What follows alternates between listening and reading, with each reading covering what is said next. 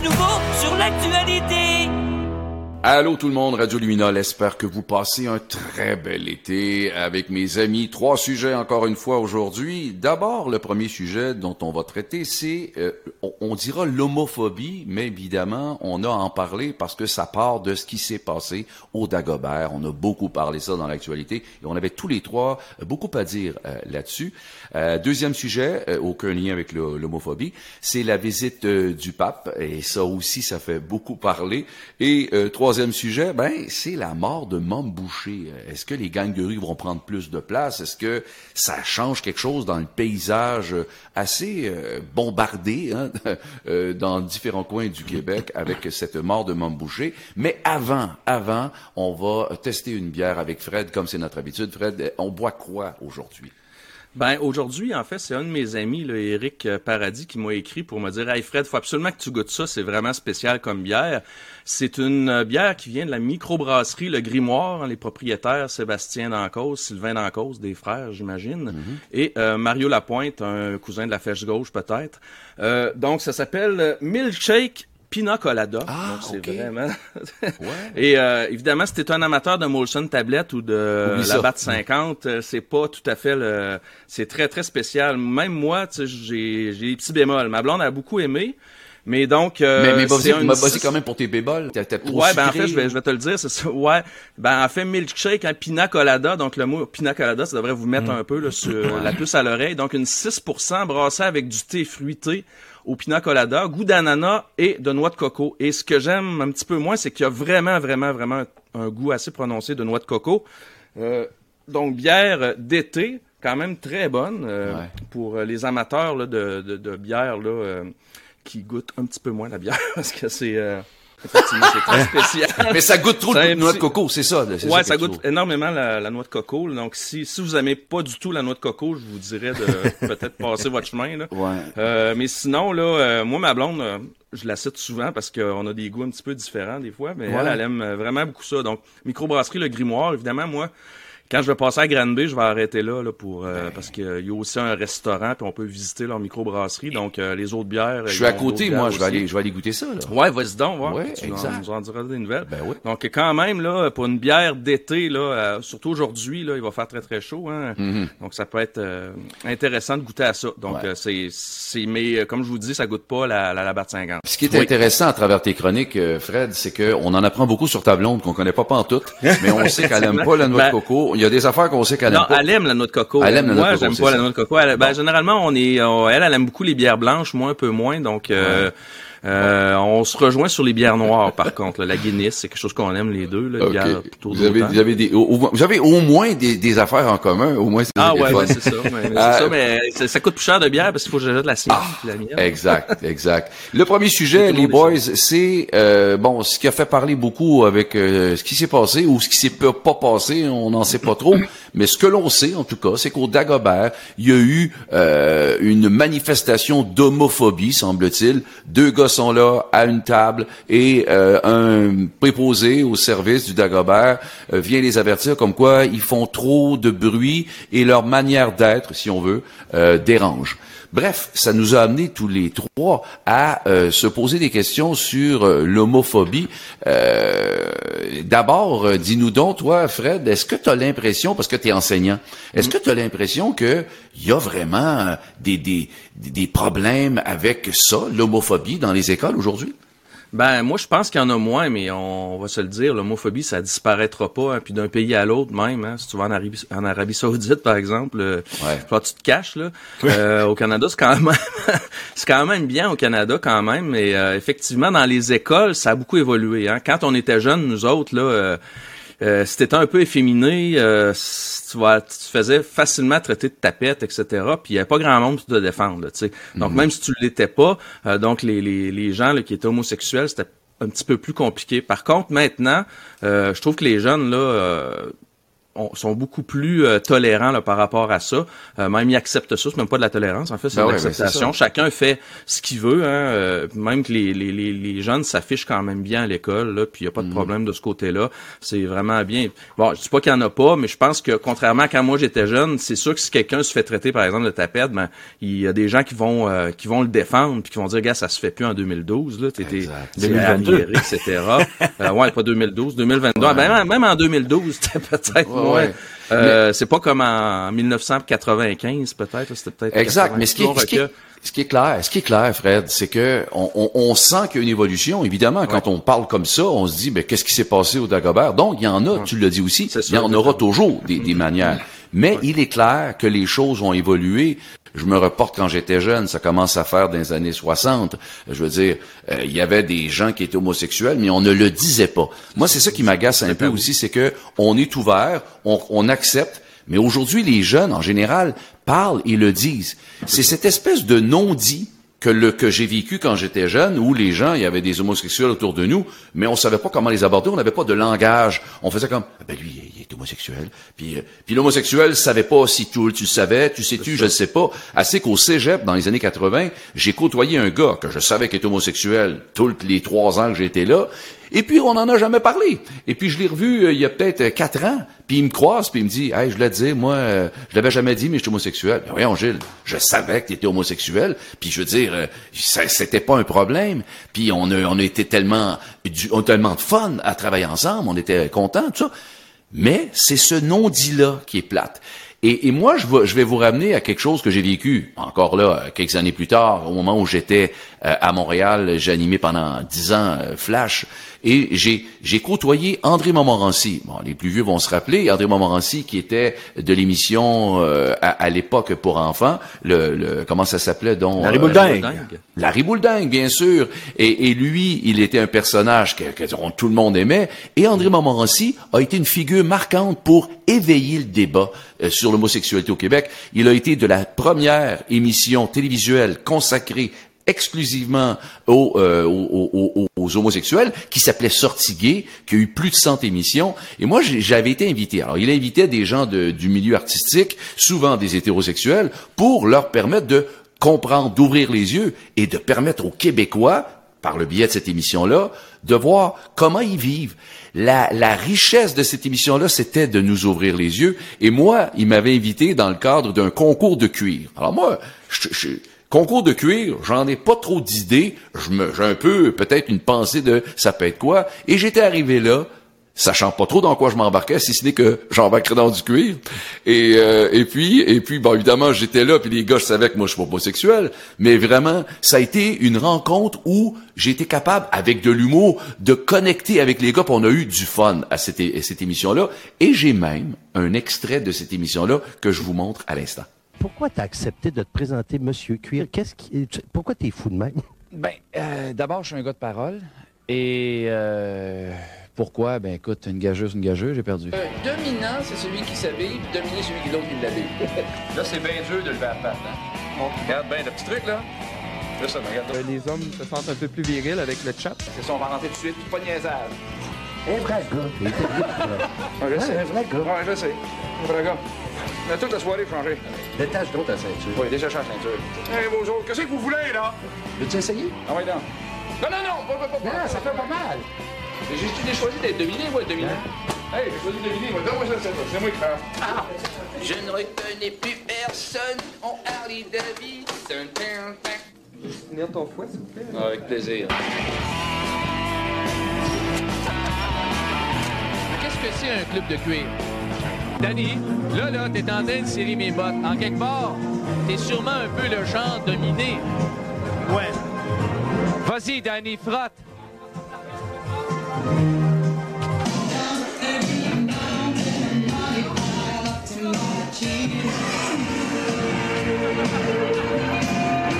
J'ose croire que les gens qui sont venus ici ce soir, tout comme moi, totalement extérieurs à ce milieu-là, ont pu apprendre des choses. J'ai appris beaucoup, beaucoup de choses. Ah donc, c'est ça. qui était André Montmorency, qui, qui est disparu aujourd'hui, mais qui a été tellement un personnage important pour l'ouverture des gens, être capable de comprendre la pluralité, les- toutes les possibilités que l'on a dans nos vies de vivre différemment et d'être accepté socialement. Et merci. Et je pense que peut-être qu'encore en 2022, il y a encore de la place pour des idées comme celle d'André Montmorency. Parce que dans le fond, Rémi, là, quand on y pense, là, je veux dire, c'est peut-être plus simple que ça, dans le fond. Moi, l'important, c'est de s'aimer. Que tu sois jeune ou vieux, beau ou laid, hétéro ou homo, au 2 à 3 ou à 0, l'important c'est l'amour. L'amour à tous les jours. L'important c'est l'amour. Gros petit, même instruit. Qu'importe ton style de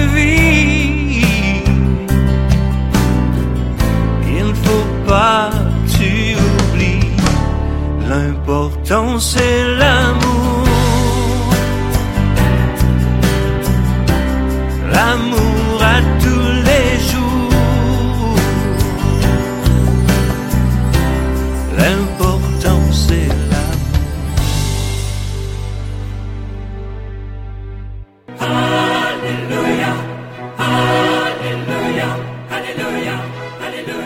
Alléluia, le pape est en nos murs. Il est donc attendu et euh, je sais pas si vous allez vous déplacer, mais une chose est certaine, ça titille un sujet comme ça. Euh, Fred, toi, tu as une idée bien arrêtée là-dessus? Est-ce que tu vas y aller?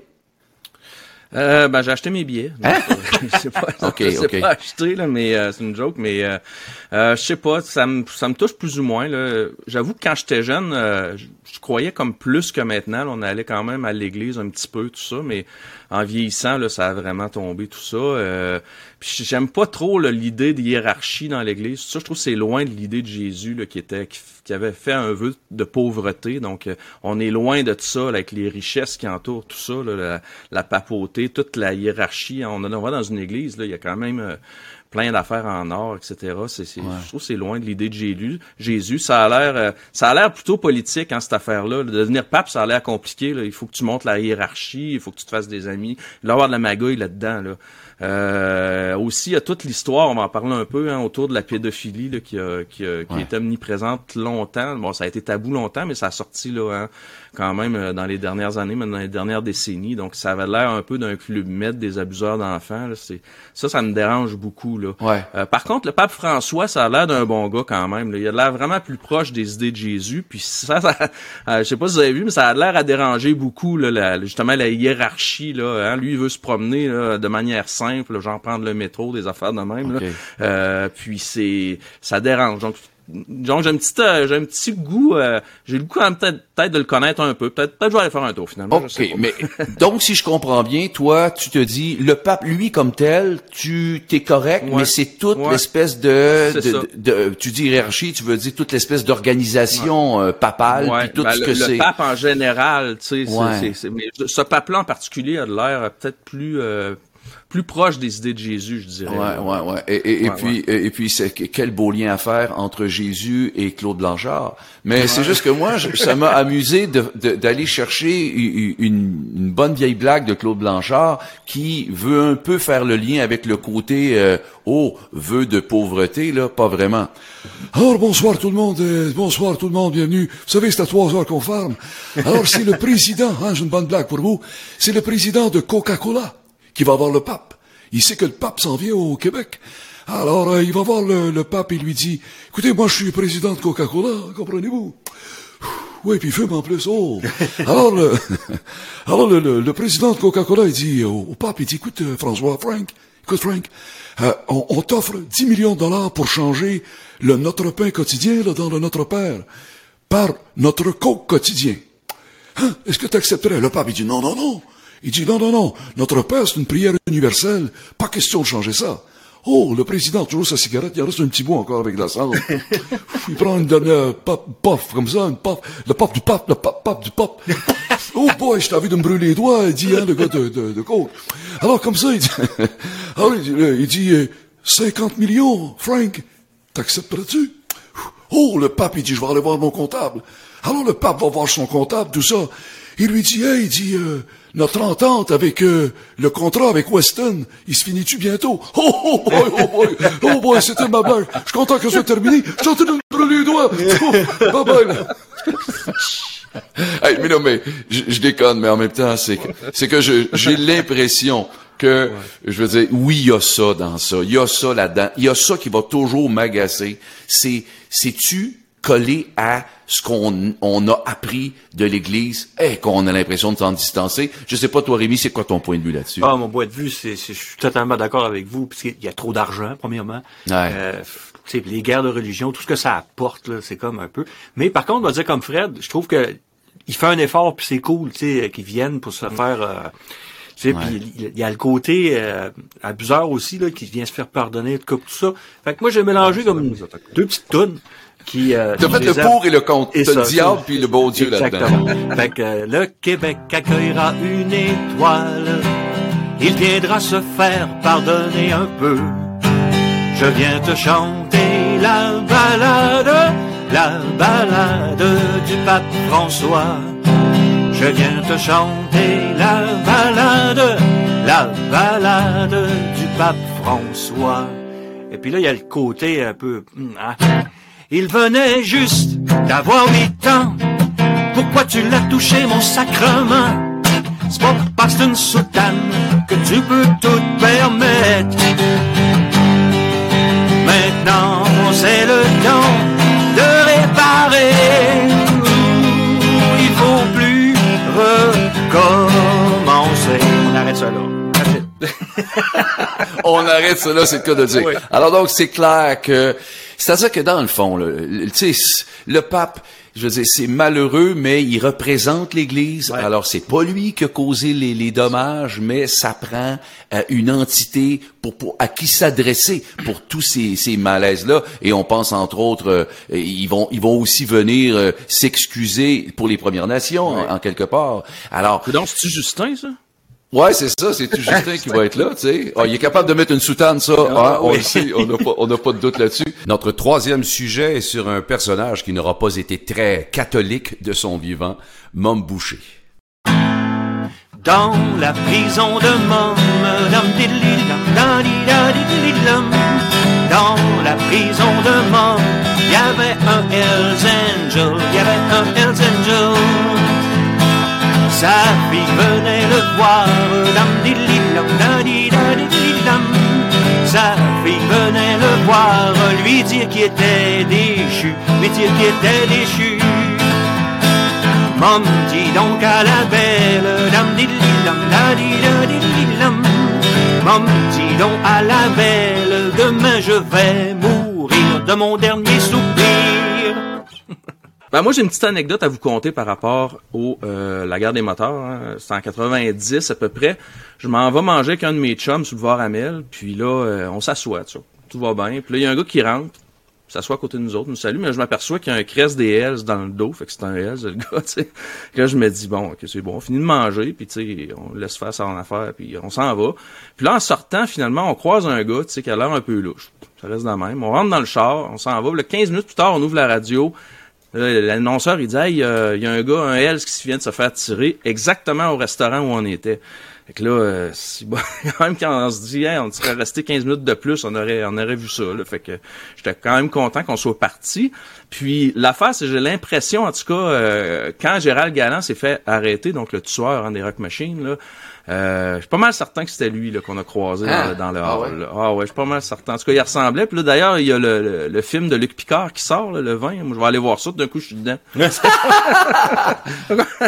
Ouais. Ouais, fait qu'en tout cas, fait Ouais. que, en tout cas, je vais aller voir ça quand même. C'est un peu morbide, là, mais ça me tente, ça me, ça me titille quand même. Allez-vous aller voir ça, vous autres, je sais pas. Ouf, je sais pas si je vais aller voir le film, là, mais euh, une chose est sûre, euh, ça fait parler. Hein. Rémi, toi, ça, ça te dit quoi, là, la, mort de Mom? Euh, la mort de Mom, en fait, c'est comme, j'ai lu un peu là, sur son, sur, sa vie, tu sais, puis ça a l'air que c'était comme, euh, il était un peu, euh, un peu pas mal élevé, là, même, il s'est fait, euh, il s'est fait euh, destituer, je crois, je sais pas trop, par Ouais, ouais, sa ça. propre organisation, parce que, puis tu sais, ce qui est, ce qui est pas le fun, c'est toutes les, les, les collatéraux, là, tu sais, le petit gars qui est mort, le- les deux, euh, je sais pas, gardien de prison ou je sais pas quoi, il a commandité des morts, puis ça a l'air que même jusqu'à la fin, il était en tabac, après toute la, société, Ah puis toute la fait que c'est un peu.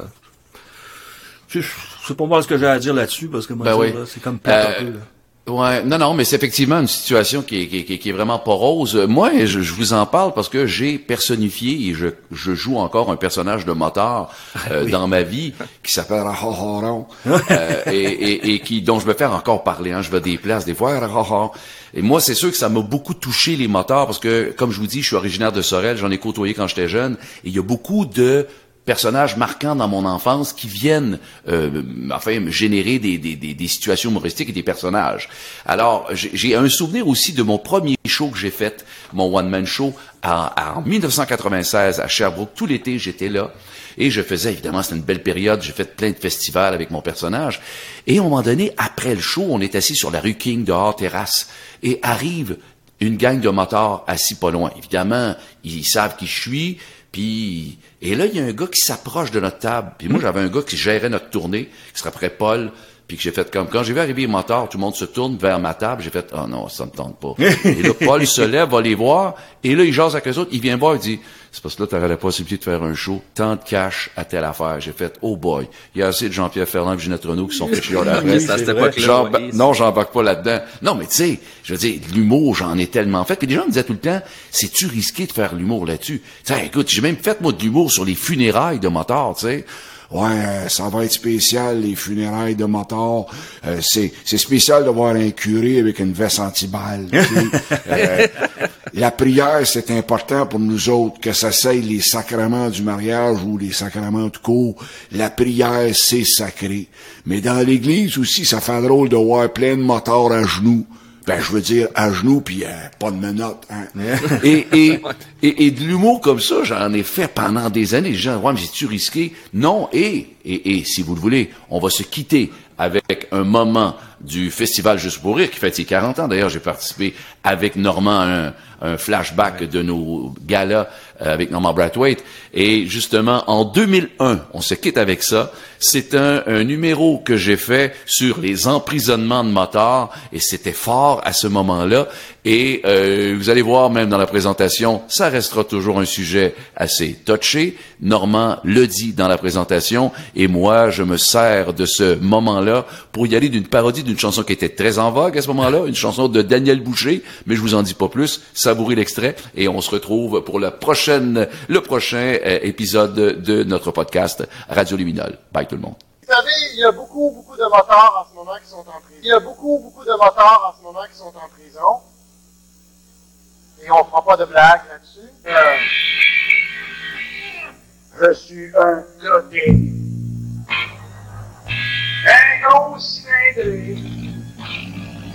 Le petit rencontre travaille fort. Boss, boss, boss. Dans mes fins d'enfants,